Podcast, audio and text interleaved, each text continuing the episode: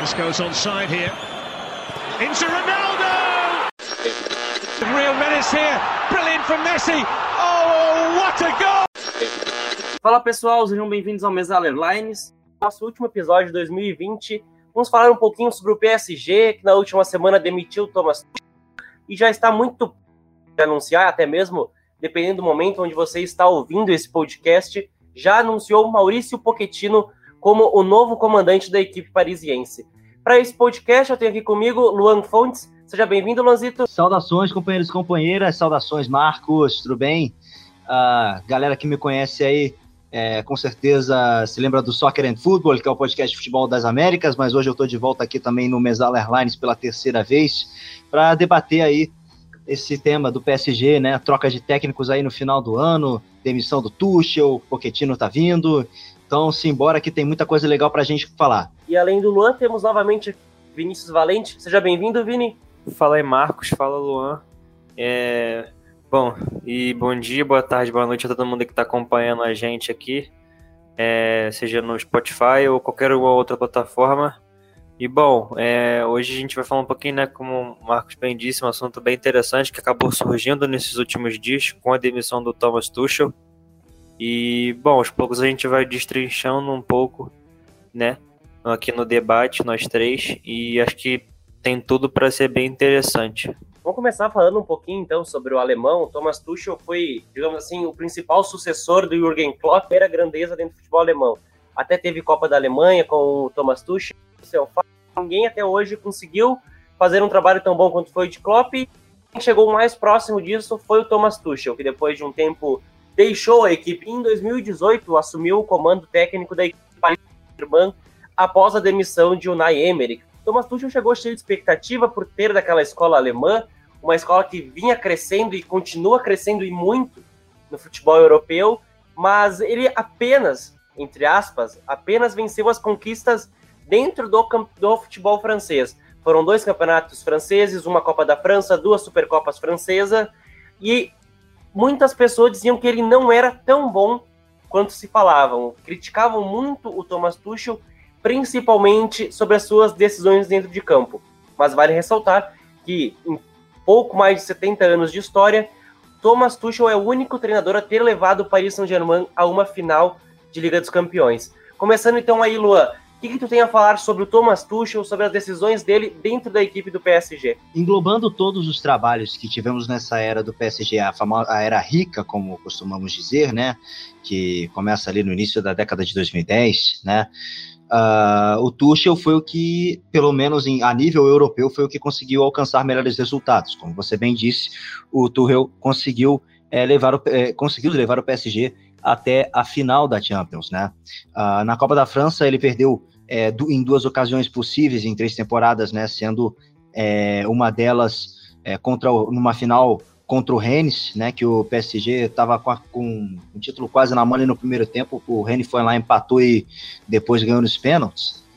Mas é um, mas de to, englobando todos assim, junto com o do Ancelotti, até mesmo é, somando resultados é, domésticos e resultados europeus, campanhas europeias, talvez já tenha sido a melhor, a melhor campanha é, de um treinador no PSG dessa era rica, né? Ah, vale a gente citar aqui que até mesmo é, ele pelo menos tinha o grupo na mão, né? O grupo do PSG era um grupo bastante unido, bastante forte. Ele tinha esse grupo é, na mão e esse, essa era uma das grandes vantagens é, com relação a com relação à, passagem do Tuchel, né? A boa relação que ele tinha com o vestiário. O, os problemas com a diretoria é que geraram atritos, né? O PSG teve um começo razoável de temporada, dessa temporada já no Campeonato Francês, tinha perdido uma partida contra o contra o Lance, se eu não me engano, é, e, e, outras partidas é, é, contra grandes adversários, que no caso foram o Olympique de Marselha e o Olympique Lyonnais, Lyon, mas é englobando, mas assim, era um começo razoável. Acho que daria para o PSG arrancar, enfim, era início de temporada. Mas é, eu acho que o, que o que leva à saída do, do Tuchel, do PSG, é o atrito com a diretoria, porque, as, porque a campanha em si é, do Tuchel, nessas três temporadas em que ele esteve à frente do, do clube parisiense, foram é, boas especialmente ali a última que, chegar, que ele chegou à final da Liga dos Campeões da Europa. Eu concordo muito com o que o, com que o Luan disse. Eu acho que essa demissão acabou passando muito por conta de problemas fora de campo, né? Por, por problemas políticos dentro do, do próprio Paris Saint-Germain e algumas vezes até com os próprios jogadores, porque não, logicamente que não todos, é só uma pequena parcela a gente pode falar aqui do Di Maria e do Mbappé, por exemplo. O Mbappé que é um, é um cara muito, muito importante para esse time do Paris Saint-Germain. E não é segredo para ninguém que o Paris Saint-Germain espera contar com, com o Mbappé durante muitos e muitos anos e não cogita vendê-lo para outro grande clube. E em alguns jogos, né, a gente pôde perceber, acompanhando o campeonato francês, que o, tanto o Di Maria quanto o Mbappé, em alguns jogos eles, eles acabaram ficaram no, ficavam no banco. E isso, em algum momento, né, não vou dizer que é, arrumou um problema tão sério assim com o próprio treinador, porque como o Luan disse, a relação era não, ele não era um cara que fazia mal pro vestiário, que não conseguia controlar o vestiário. Mas ele também não era o cara em que todo mundo amava ele lá dentro, né? É justamente por conta de algumas decisões, de às vezes colocar o Mbappé no banco, né? Recentemente agora, o Mbappé ele fez 22 anos. E ele ficou no, na, na, na, na partida seguinte que ele fez 22 anos, ele ficou no banco e isso deixou um pelo que a, a, a, imprensa noticiou, né, isso o Mbappé ficou um pouco chateado com por não jogar logo depois do, do seu aniversário. E então eu acho que a demissão passa muito por muito passa por, por isso, principalmente porque eu acho que de títulos, eu acho que o não é, é como eu falei, não é segredo para ninguém que o PSG almeja a Champions League. O Neymar foi para o PSG é, buscando uma Champions League e buscando, logicamente, também ser o melhor jogador do mundo.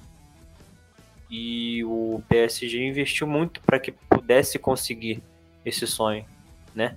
Como o Luan, Luan falou, não é, é, é, um projeto que já vem de alguns anos do, do, do Paris Saint-Germain rico, né, com muito investimento, trouxe o Mbappé, trouxe o, o próprio Di Maria, gastou uma nota com o Neymar, a maior transferência da história do futebol, para trazer o Neymar, para tirar ele do Barcelona. E, e já como, e esse projeto já, já vem de muito tempo, né? O PSG trouxe o Beckham 2012, 2013 por aí, para justamente porque o Beck na época o Beckham ele era um ele sempre foi um jogador meio popstar entre aspas, né? E sempre foi muito reconhecido também pelo extracampo, mas enfim. É, só para finalizar, eu acho que passa muito por isso. Os torneios né, nacionais, que é a Copa da Liga Francesa, a, o próprio Campeonato Francês, os títulos mais, mais da casa ali, o PSG fez o que tinha que fazer. O PSG é franco favorito para conquistar tudo na França. Tem o melhor elenco, tem o melhor investimento, tem os melhores jogadores. E como o Marcos bem disse no início, ele, ele conseguiu levar o PSG à sua primeira final de, de Champions League na história. Isso é uma coisa que tem que se ressaltar.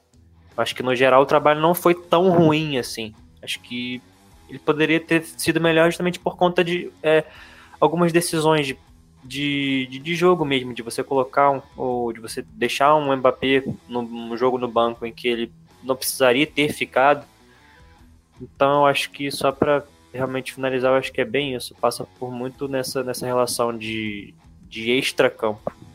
Pegando muito do gancho do que vocês dois falaram, o trabalho do Tuchel passa longe de ser um trabalho ruim, como foi, por exemplo, do Naemer. O Naemer não conseguia nem ter, nem conseguia comandar o vestiário da equipe do Paris Saint-Germain. O Tuchel já não. O Tuchel, a gente até viu ali no, no final da Liga dos Campeões, nos jogos finais que foram disputados em Portugal, ele com um entrosamento muito mais interessante, muito mais humano com os jogadores do PSG. E uma coisa que o Luan falou e que é muito interessante a gente focar e que a gente deve focar quando se fala de Paris Saint-Germain é sobre a diretoria. O Paris Saint-Germain é um clube que foi vendido para uma empresa do Catar. Só que quem meio que intermedia com o presidente, com o treinador, com os dirigentes, é o brasileiro Leonardo. Eu até tô lendo o livro que eu ganhei de, de Natal sobre o do Carlo Ancelotti, que é o Liderança Tranquila, e o Ancelotti fala muito sobre isso. Fala muito, não, mas tem um, um, detalhe que ele fala sobre essa diretoria do PSG e sobre como funciona. Ele disse que um dia ele chegou em uma partida de Liga dos Campeões, onde o PSG já estava classificado para as oitavas de finais, e o presidente, o Nasser, Nasser Al-Khelaifi, e também o Leonardo chegaram para ele e disseram: se você não vencer, você será demitido. E isso mostra muito da inconstância que é o Paris Saint-Germain. O time já tinha atingido o, o, o, que precisava naquele momento, que era a classificação, e mesmo assim pensava em demitir o, o treinador. Essa demissão do Tuchel não passa somente de agora. Ele teve um momento difícil entre os campeões? Teve, mas ele não estava num grupo tão simples. Ele tinha o Manchester United, que é tricampeão. Ele tinha o RB Leipzig, que é uma equipe em ascensão, que foi também semifinalista, onde o próprio PSG eliminou na última Champions. E tinha ele, sem falar do Istambul Başakşehir, que daí era assim uma equipe um pouco mais fraca. Mas tinham três postulantes a duas vagas. E o PSG passou em primeiro muito também por causa dos seus jogadores que foram buscar essa classificação. No campeonato, o PSG hoje é terceiro na Ligue 1, atrás do Lyon e do Lille, mas é um ponto de diferença. Essa demissão do Tuchel não foi debatida, acho que agora somente. Isso já é algo que já vinha sendo feito, pensado, por exemplo, pelo Leonardo e pelo presidente, há bastante tempo. Por que, que já não tiraram também o Tuchel depois da Liga dos Campeões, se consideram ele um treinador abaixo? Como que vocês veem também essa diretoria do PSG dessa maneira, onde não deixa claro como quer conduzir as coisas e meio que vai empurrando, empurrando, empurrando, como foi, por exemplo, com a última Liga dos Campeões, onde chegou num patamar que talvez, se tivesse jogado contra uma Atalanta com público, talvez não teria passado. Contra o Leipzig com público, talvez não teria passado. Contra o Bayern com público, talvez teria tomado uma goleada na final.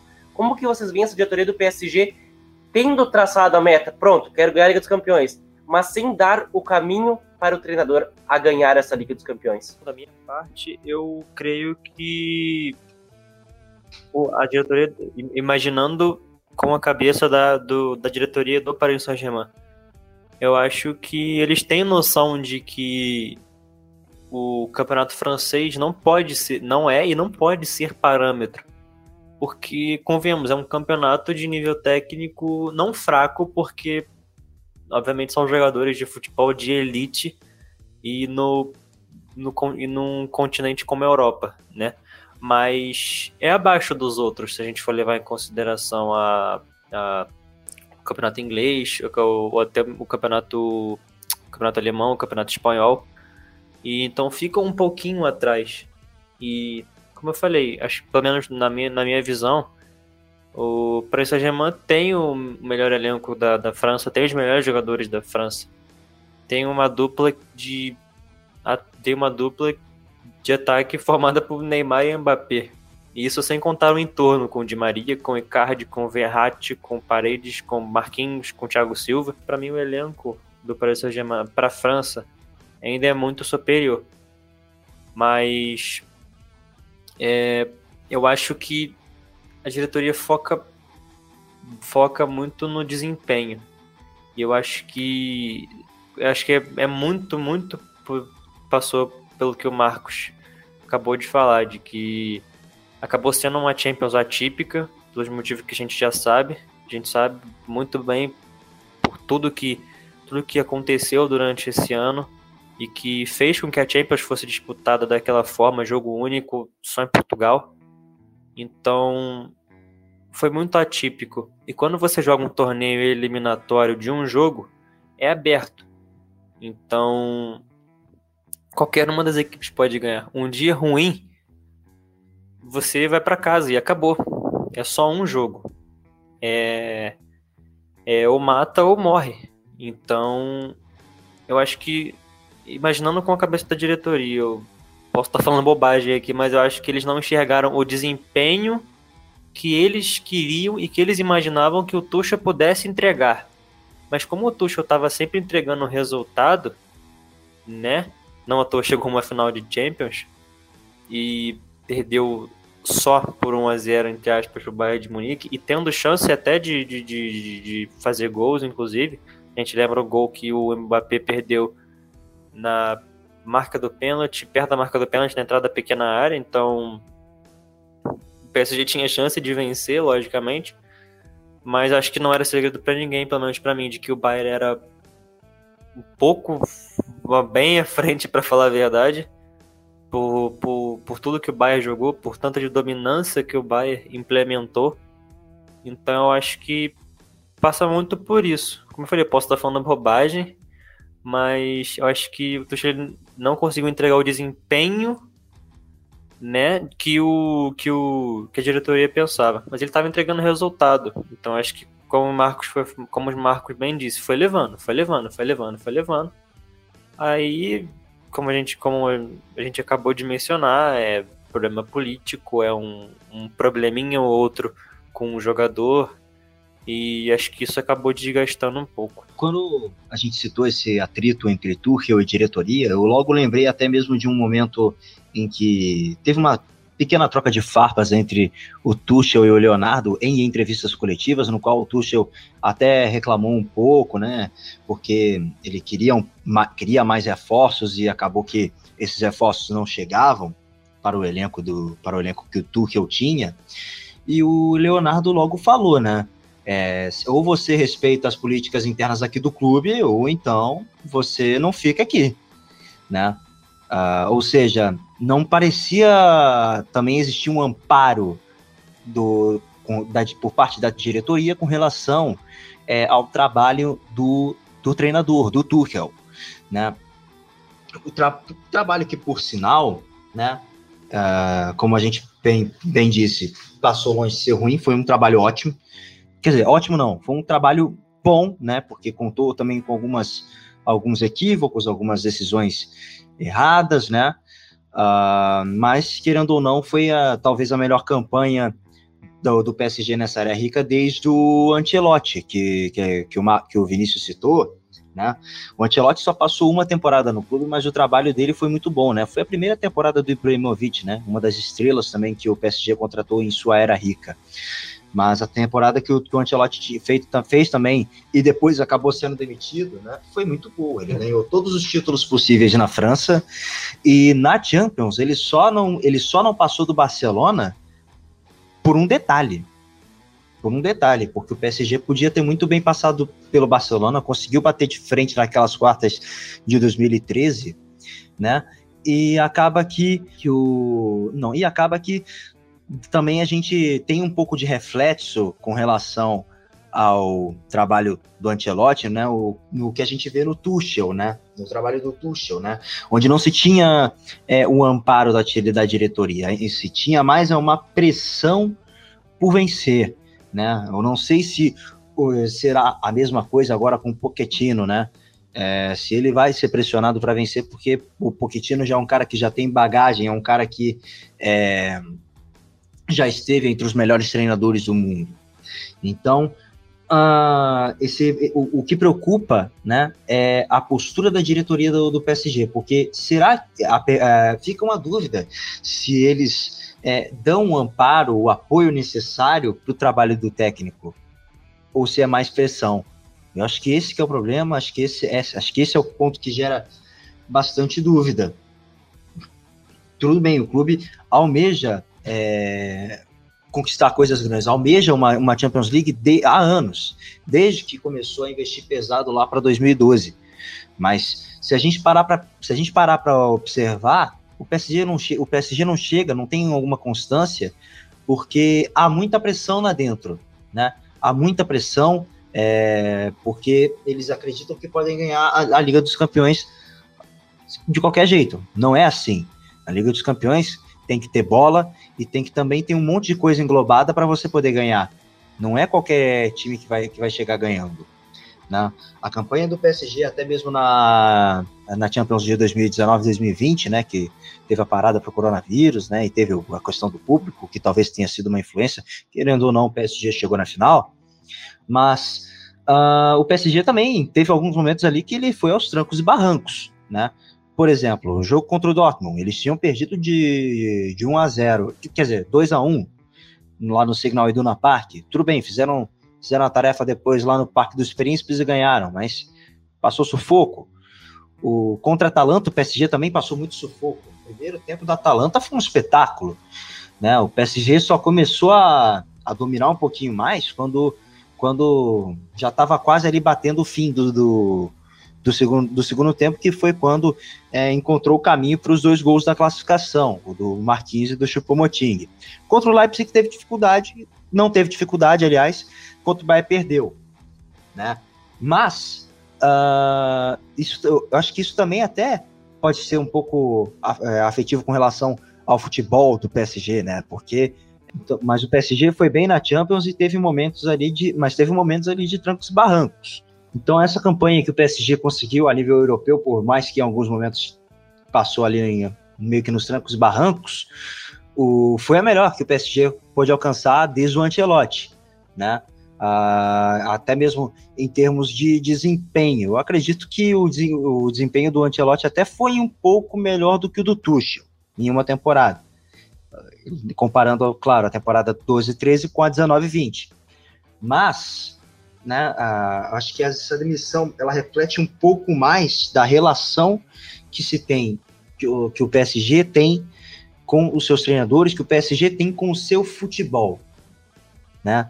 Será que o PSG tem realmente um projeto por trás de um, por trás do por trás do futebol do PSG? Essa essa é que fica a pergunta. Será que há um verdadeiro projeto no qual você valoriza um pouquinho mais o trabalho, é, busca ter um estilo de jogo definido, né? É, porque pelo que a gente viu, não parece, né? Só tudo bem, as contra, tem contratações, o PSG investe forte, investe forte, mas não adianta você contratar se você não investe, se você também não acredita no trabalho do, tra do treinador. E outro debate também que gerou muito, muitas discussões entre o Thomas Tuchel e também a diretoria, em específico com o Leonardo, o brasileiro Leonardo, foi até as contratações, como o Luan bem disse. O PSG investiu, por exemplo, muito dinheiro no Neymar, muito dinheiro no Mbappé, que são as duas maiores contratações da história do futebol mas em contrapartida, perdeu alguns outros jogadores e não teve reposições à altura. Por exemplo, o Thiago Silva saiu.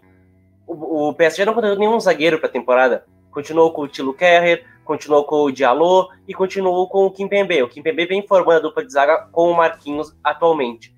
A lateral direita até trouxe o Florenzi por empréstimo e depois com opção de compra vindo da Roma. Mas mesmo assim, não é o que já foi, por exemplo, um Daniel Alves, no Paris Saint-Germain. Do lado esquerdo, contar com o Kurzawa e também com o Julian Bernat é muito pouco para uma equipe que chegou a namorar o Alex Telles em alguns momentos da última janela, só que o brasileiro acabou indo depois do Manchester United. na análise de vocês, falta muito material humano e qual que é o setor do, do PSG que mais necessita de jogadores para que a equipe saia, enfim, dessa seca de títulos da, da Liga dos Campeões?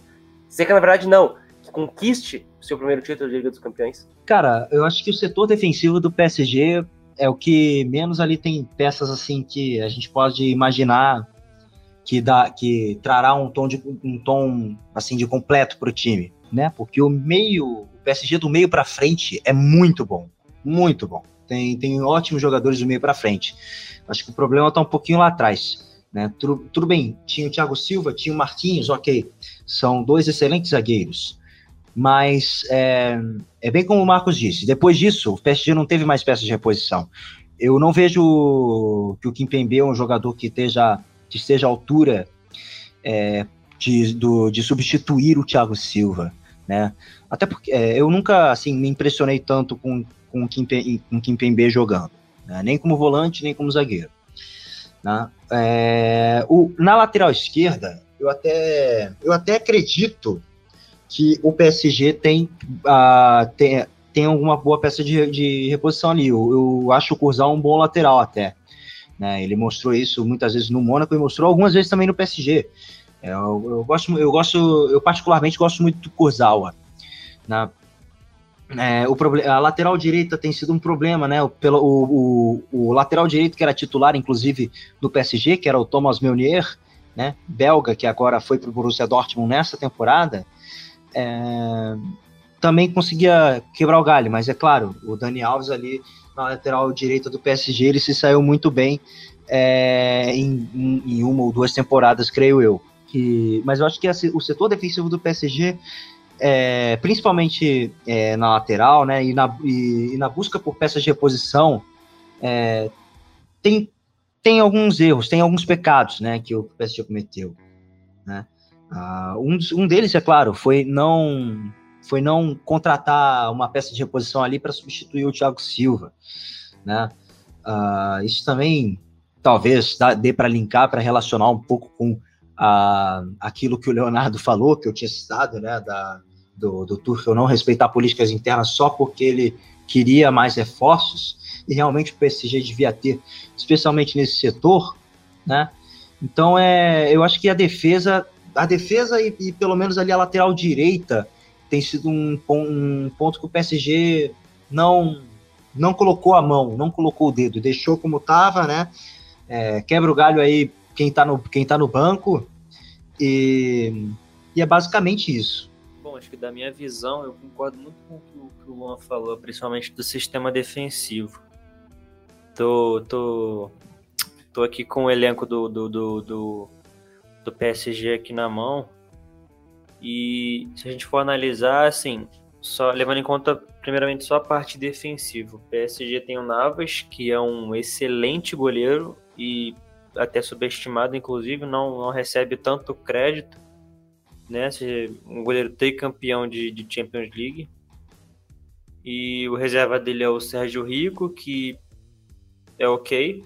Acho que não, não tem, acho que não tem é, não tem muito o que reclamar dessa parte do gol. Tem um excelente goleiro e no banco tem um goleiro que, se precisar, ele vai fazer o dele ali, vai fazer o dele tranquilo, sabe?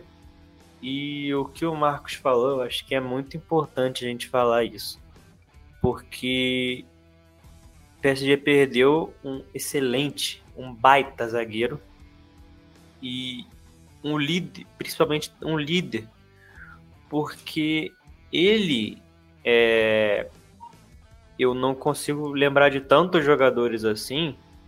É, talvez o Verratti, um, o Marquinhos, talvez um pouco, que são jogadores que estão desde o início, desde esse início de, de, de processo de, do PSG tentar buscar uma Champions League. Porque o, na época o PSG contratou o Thiago Silva vindo do Milan e com muito sucesso vindo do Milan.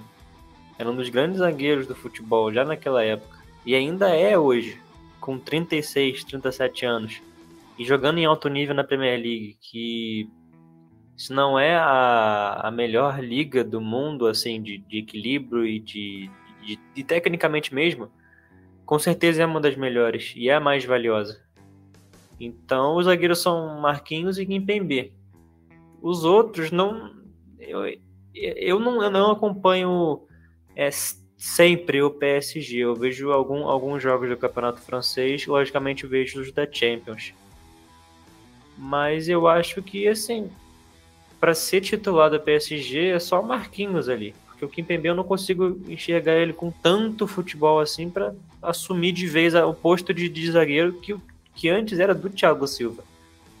E no banco tem o Kerr e o Diallo, como, como, como o Marcos disse. Então é difícil, porque você não tem uma peça de reposição que, que vá, pelo menos, não. que vai fazer com que você se sinta seguro, minimamente seguro. O Kerr e o Diallo não conseguem passar confiança. O Diallo tá machucado ainda. Então, fica difícil você. Porque se, se, se der algum problema no, no, com, com, com o Marquinhos ou com o Kimpembe, não, não tem muito o que fazer. As laterais, eu acho que o PSG precisa de laterais. Para as duas, acho que mais um lateral esquerdo, mas que seja um lateral esquerdo que imponha respeito e que seja não uma referência técnica, até porque lá na frente o time é quase que absurdo, mas que seja titular absoluto, porque o próprio Bernat está machucado. É, PSG também tem, além, além do Bernat, tem o Kurzawa e o Baker, Mitchell Baker, holandês, novo, 20 anos só. Tem potencial, mas é difícil a gente colocar tudo nas costas dele. Então, é, é difícil. PSG não tem reposição para o Florenzi. Quem jogou, na, principalmente na Champions, a gente conseguiu ver muito isso, foi o Kerr que jogou na lateral direita. E a gente viu que ele tem muita dificuldade para jogar, para jogar por ali. É rápido, tem posição física, ok. Mas não, não consegue, não, não, não tem como jogar qualquer na lateral direita. Para um time que quer ser campeão de Champions League, que quer brigar sempre lá nas cabeças do futebol mundial. É, é difícil, é difícil. Do meio para frente, assim, o time tem, tem muitas opções. Danilo Pereira de empréstimo, você tem o Verratti, você tem o Paredes, você tem o Ander Herrera, que principalmente no, final, no fim da temporada passada vem jogando muito bem. O Draxler, o Draxler, acho que o Draxler é um, é um, um pouco diferente, porque ele é um cara que sempre se mostrou muito promissor. O alemão hoje está com 27 anos, ele sempre se mostrou muito promissor, mas que ele não, não consegue ter sequência, ele não consegue ser muito intenso também. E como eu falei, acho que até no próprio no outro no outro no outro Airlines, é, para você jogar futebol hoje em alto você precisa ser intenso, na maioria dos clubes. E o Draxler não consegue entregar isso, mas tecnicamente ele, é, eu, eu pessoalmente acho jogador muito bom. O Rafinha é a mesma coisa. O Rafinha já passou por diversos problemas de lesão, então não é um jogador que a gente pode contar 100%, mas em forma é um jogador que entrega e entrega muito. E aí mais lá na frente é Neymar, Di Maria, Mbappé, enfim, com Moise King ainda nesse, nesse, nessa temporada, um jovem. Então eu acho que assim, precisa de peças porque é importante você ter um elenco minimamente equilibrado. E como eu falei na, na, na questão do lateral, você precisa, e dos zagueiros, você precisa ter alguém que te passe confiança. Eu não, eu não, eu não consigo enxergar alguém que passe confiança no sistema, defen no sistema defensivo, além do Navas e do Marquinhos. Que você olha e fala, putz, esse é titular? Pô, então tá tá tranquilo. Esse, esse daqui é muito difícil de fazer alguma. de falhar ou de fazer alguma coisa errada. Mas. E o, o Florenzi, eu acho que o Florenzi, o, acho que o comentou, acho que o, o Florenzi nem é aqui, o, o, o Florenzi da, da, da, Roma, que já não era grande, grande coisa. Era, é um bom lateral. Acho que para ser titular do PSG também tá ok, mas como eu falei, não tem nenhuma peça de reposição que seja minimamente à altura. É bom jogador, ok, mas é o que eu falei, se sair o Florenzi, você não vai ter ninguém ali que possa te passar confiança. Então eu acho que os problemas principalmente passam por isso. Porque quem sai, vai sair, sai o Marquinhos e entra o Kerrer ou o Diallo. Você perde muito com isso. E é sempre importante você ter constância. Então, é, é um fator que a gente que acho que merece sim ser destacado também. Já chegando para o final do nosso programa de hoje, o que, que vocês imaginam que pode ser o impacto de Maurício Pochettino em Paris? Talvez desde Carlo Ancelotti o PSG não tinha um treinador tão consistente e fiel às suas ideias de jogo e que saiba o que quer. O Pochettino é um treinador que precisa de títulos. Eu falei isso no nosso último podcast quando citei ele como um dos nomes possíveis, não possíveis, mas que eu achava interessante assumir o Borussia Dortmund. Aí no dia seguinte a nossa gravação foi vinculado que o que o Tuchel tinha sido demitido, que o Pochettino era a principal escolha do PSG. Ao meu ver, o PSG acerta e muito na escolha do treinador. O Barcelona fracassou em não ter buscado o Maurício Pochettino. A Juventus também poderia ter buscado ele, mas aí preferiu o Pirlo, que não, não, não precisa ser tão criticado como foi o Barcelona. Muitos times gostariam de ter Maurício Pochettino como a sua escolha como treinador. Ele está sem clube desde que foi demitido no início do ano para do Tottenham. Ele ficou cinco anos na equipe londrina, não conquistou nenhum título, mas também foi o comandante que levou o Tottenham para uma final de Liga dos Campeões. Foi o comandante que pegou uma equipe que não era tão boa e colocou novamente no patamar do Big Six. Colocou novamente brigando por título. Foi o treinador que, depois de quase 30 anos, colocou o Tottenham na frente do Arsenal Existia uma competição de, do Arsenal todo ano ficar na frente do Tottenham. Não importa se fosse segundo, terceiro, quarto ou quinto. O Arsenal sempre ficava na frente. E o Tottenham tem o Arsenal como seu maior rival. O Pochettino é um cara que chega com muitas ideias, chega com muitas opções também. Ele tem um ataque talvez o mais, mais, importante que ele já teve na vida dele. Vai ter um Neymar, um Mbappé, um Moise em franca evolução. Vai ter o Ângelo de Maria, que é um dos melhores jogadores também da, da última década. Ele vai ter muito material. Só que, novamente, eu volto a uma questão que eu levantei antes. Ele vai precisar também que a diretoria entenda que ele precisa de um pouco de tempo e que ele precisa de algumas contratações. Para a gente finalizar nosso podcast, quero ver com vocês. O que vocês acham que vai ser o Maurício Pochettino em Paris? Bom, para começar aqui resumindo taticamente o pote, né, o Maurício Pochettino, né, ele jogou com Bielsa, né? Foi treinado por Marcelo Bielsa, treinador que eu particularmente adoro, né? E, portanto, ele é um pupilo, é um discípulo do Bielsa, né? Ele tem muitas, até muitas ideias de jogo parecidas com as do Bielsa. Né? Por exemplo, a questão da pressão, a questão da construção, né? Uh, com, com diamante ali formado é, no meio campo, né? Mas é um cara que é um treinador ofensivo, né? Que veio de um trabalho de cinco anos a médio e longo prazo muito bom no, no Spurs, né? Levou tempo, mas conseguiu é, colocar os Spurs numa final de Champions, né? E teve um, um fortíssimo impacto no clube, né? Como você bem falou, é um clube que hoje integra o Big Six, é um clube que é, muitas vezes nas últimas temporadas, nas últimas temporadas tem estado à frente do Arsenal, né, que é o seu maior rival ali na zona norte de Londres. Mas voltando aqui ao aspecto tático, né, é um cara que vai agregar muita coisa, vai agregar muita, muitas ideias, muitos conceitos para o PSG, né? Uh, ele, é ele, gosta de usar o 4-2-3-1 quando, quando tem as suas melhores peças à disposição, né? Uh, pelo menos era assim que ele fazia no, no, no Tottenham, né? Uh, e essa é geralmente a configuração defensiva que ele usa, mas não pense que ele vai usar o 4-2-3-1 o tempo inteiro. Ele, o, o, o Tuchel usava muito o 4-4-2. Só que o Poquetino, ele, por mais que o esquema que ele gosta de usar seja o 4-2-3-1, não é sempre que ele vai fazer. Se tiver, se tiver faltando ali uma peça ali no time titular, você pode estar certo que ele vai mexer no esquema, ele vai é, mudar o esquema.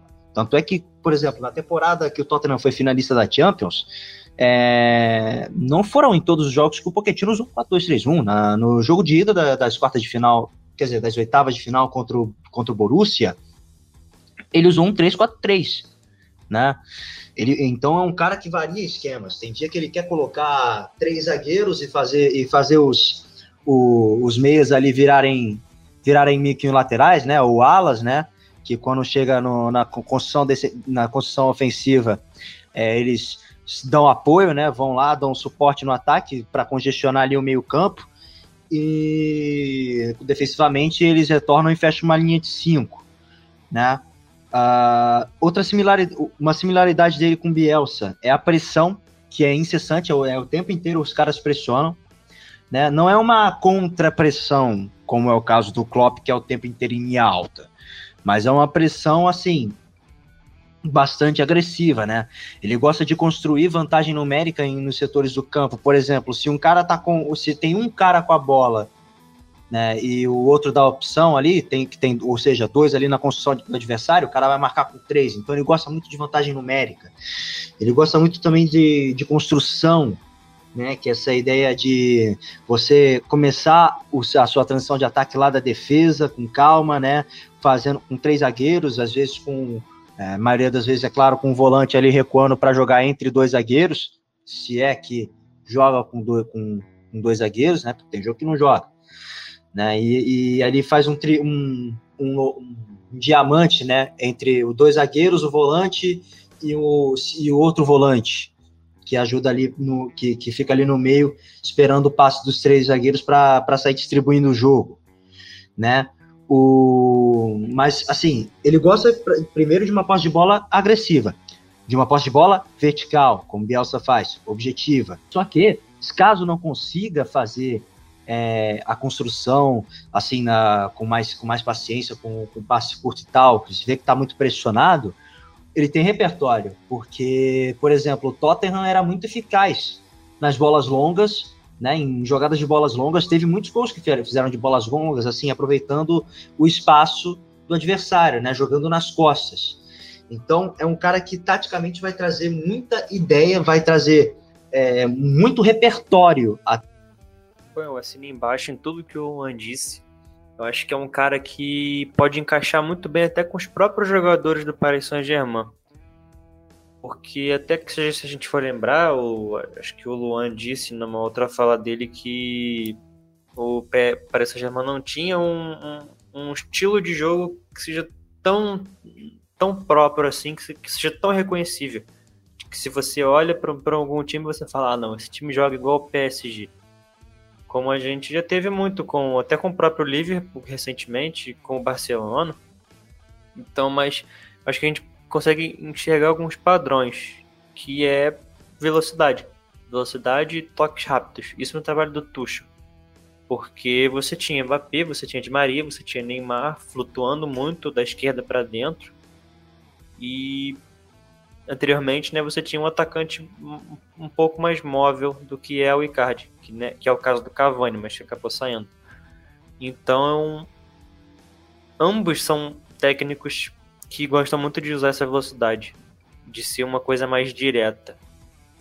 E eu acho que com isso, acho que o Pochettino ele pode entregar e muito para essa equipe do PSG.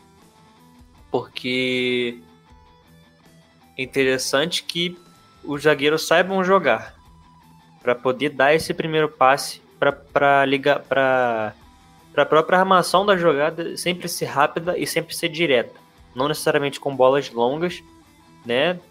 O próprio Luan falou que ele faz isso muito bem e é verdade, mas não é uma coisa tão, tão predominante no estilo de jogo do, do Pochettino. Então é interessante os zagueiros saberem jogar. E isso você tem o Marquinhos, que não ator joga até de volante, é um cara que sabe jogar muito bem. Na frente dele, como eu falei anteriormente, você tem opções para poder fazer essa saída, caso de Gueye, caso de Paredes, de Ander Herrera e do Verratti, que acredito, que acredito que seja o principal. E lá na frente é o que eu falei, jogadores muito rápidos, jogadores muito habilidosos e jogadores versáteis. Porque o Mbappé ele pode jogar no lado e pode jogar no mais no centro, mas sempre, sempre muito móvel e sempre atacando a última linha de defesa. Isso é uma coisa que preocupou muito o próprio Flick na final da, da Champions, porque o, o zagueiro, que, o, acho que era o Boateng que estava jogando na, na, na, na, naquela partida. E Boateng é um jogador muito lento e, e, e, e na lateral direita era o Kimmich então, assim, são jogadores lentos. E normalmente quem cai pelo lado esquerdo é o Mbappé e o Neymar, que são jogadores muito, muito rápidos, muito rápidos. Então, eu acho que é importante a gente tentar olhar para esse lado. Acho que a tendência, né? Isso aqui a gente está fazendo só uma projeção muito, muito superficial e bem rápida, de que seja uma equipe que jogue muito, que seja muito direta. Acho que a palavra é essa não vai ser uma, acho, eu imagino que não seja uma equipe que vai ficar rodando a bola por muito tempo de ter 60, 70% de posse de bola, mas eu imagino que seja uma equipe efetiva, que consiga ser efetiva, porque peças ofensivas tem. E como a gente falou, acho que o, principalmente para o setor defensivo vai precisar de alguns reforços, até para compor elenco. Então, acho que é interessante. O trabalho do Pochettino no Tottenham foi muito interessante. Eu estava pegando aqui os números e em cinco anos dele de, de, de, de Liverpool, de Tottenham, ele foi três vezes o terceiro colocado na Premier League. E, e isso não acontecia desde 1990. Então já foi uma imensa evolução. E em 2017 foi vice-campeão, que isso não acontecia desde 63. Ou seja, é muito, muito, muito tempo, né? E variação tática é, é completamente embaixo do que o Luan disse. É, às vezes é 3-4-3, às vezes é 5-3-2, às vezes é 4-4-2, às vezes é 4 é, 3-1-2, às vezes é 4-3-3. É, é, é, muita, é muita variação, mas normalmente, isso levando em consideração o trabalho que ele fez no Tottenham, normalmente é sempre muito flexível e muito variável o esquema tático mas normalmente ele sempre utilizava muito o meio para ter essa vantagem numérica que o próprio Luan disse. E você tinha Harry Kane, você tinha Eriksen e você tinha o Dele Alli. E você tinha o Som chegando por ali da esquerda para dentro. E, e, isso são jogadores que são ágeis, não, não, necessariamente todos eles são rápidos, né, principalmente com a bola, mas principalmente o Eriksen, ele era um cara que sabia organizar muito bem. E com Harry Kane e Son, acho que a gente nem precisa falar. E era, joga era muita jogada, jogada em cima do, do, da primeira e da segunda linha, com os volantes, entre, atrás dos volantes e com os zagueiros. Porque na teoria, o zagueiro sempre vai ser o cara mais lento da sua linha de defesa. Então ele sabia explorar isso muito bem. Então eu acho que vai ser interessante a gente ver. Eu acho que era o melhor nome disponível que tinha no mercado, possivelmente. E como eu falei, isso aqui, é, é, o que a gente está fazendo aqui é só uma projeção muito superficial, muito rápida, mas eu acho que se der tempo pro, pro, pro ele vai precisar de tempo, principalmente chegando agora no, no, no meio de temporada, eu acredito que isso possa render muitos bons frutos daqui para frente, principalmente a, a médio e longo prazo pro, pro Paris Saint-Germain. Então é isso, pessoal. Gostaria de agradecer a você que nos acompanhou em qualquer uma das plataformas de streaming. Já vou te pedir para também nos seguir nelas, ativar as notificações, porque assim que sair um, tanto o Soccer em Futebol, o Setor D e também o Mesala Airlines, você já possa acompanhar de primeira. Nos siga também nas redes sociais, Twitter e Instagram, arroba MesalaFute, Mesala com dois Zs e com o T mudo no final, nossas análises no Twitter, nossos fios, nossas artes lá no Instagram e também nossos textos no Medium, medium.com mesala. Luan, muito obrigado por ter retornado aqui ao Mesala Airlines baita participação, deixa suas considerações finais e também as suas redes sociais para o pessoal te acompanhar. É isso aí, valeu, valeu então, pessoal. É prazer estar aqui pela terceira vez no Mesal Airlines, né? Daqui a pouco também a gente já vai estar voltando com o Soccer and Football. A gente deu uma pausa aqui no fim do ano, mas já vai, estar voltando. Enquanto isso, a gente está esperando aqui, vamos curtir, vamos curtir o ano novo, né? É, já, é, já vai sair, acho que no, no, nos primeiros dias do, do ano esse episódio. Então, aproveitar aqui já para desejar um feliz ano novo para todo mundo. Uh, em que 2021 seja melhor do que esse ano tão tão chato que foi 2020, tão ruim, né? Uh, tem, tem, tem, tempos de pandemia, enfim. Vou deixar aqui, então, minhas redes sociais, né?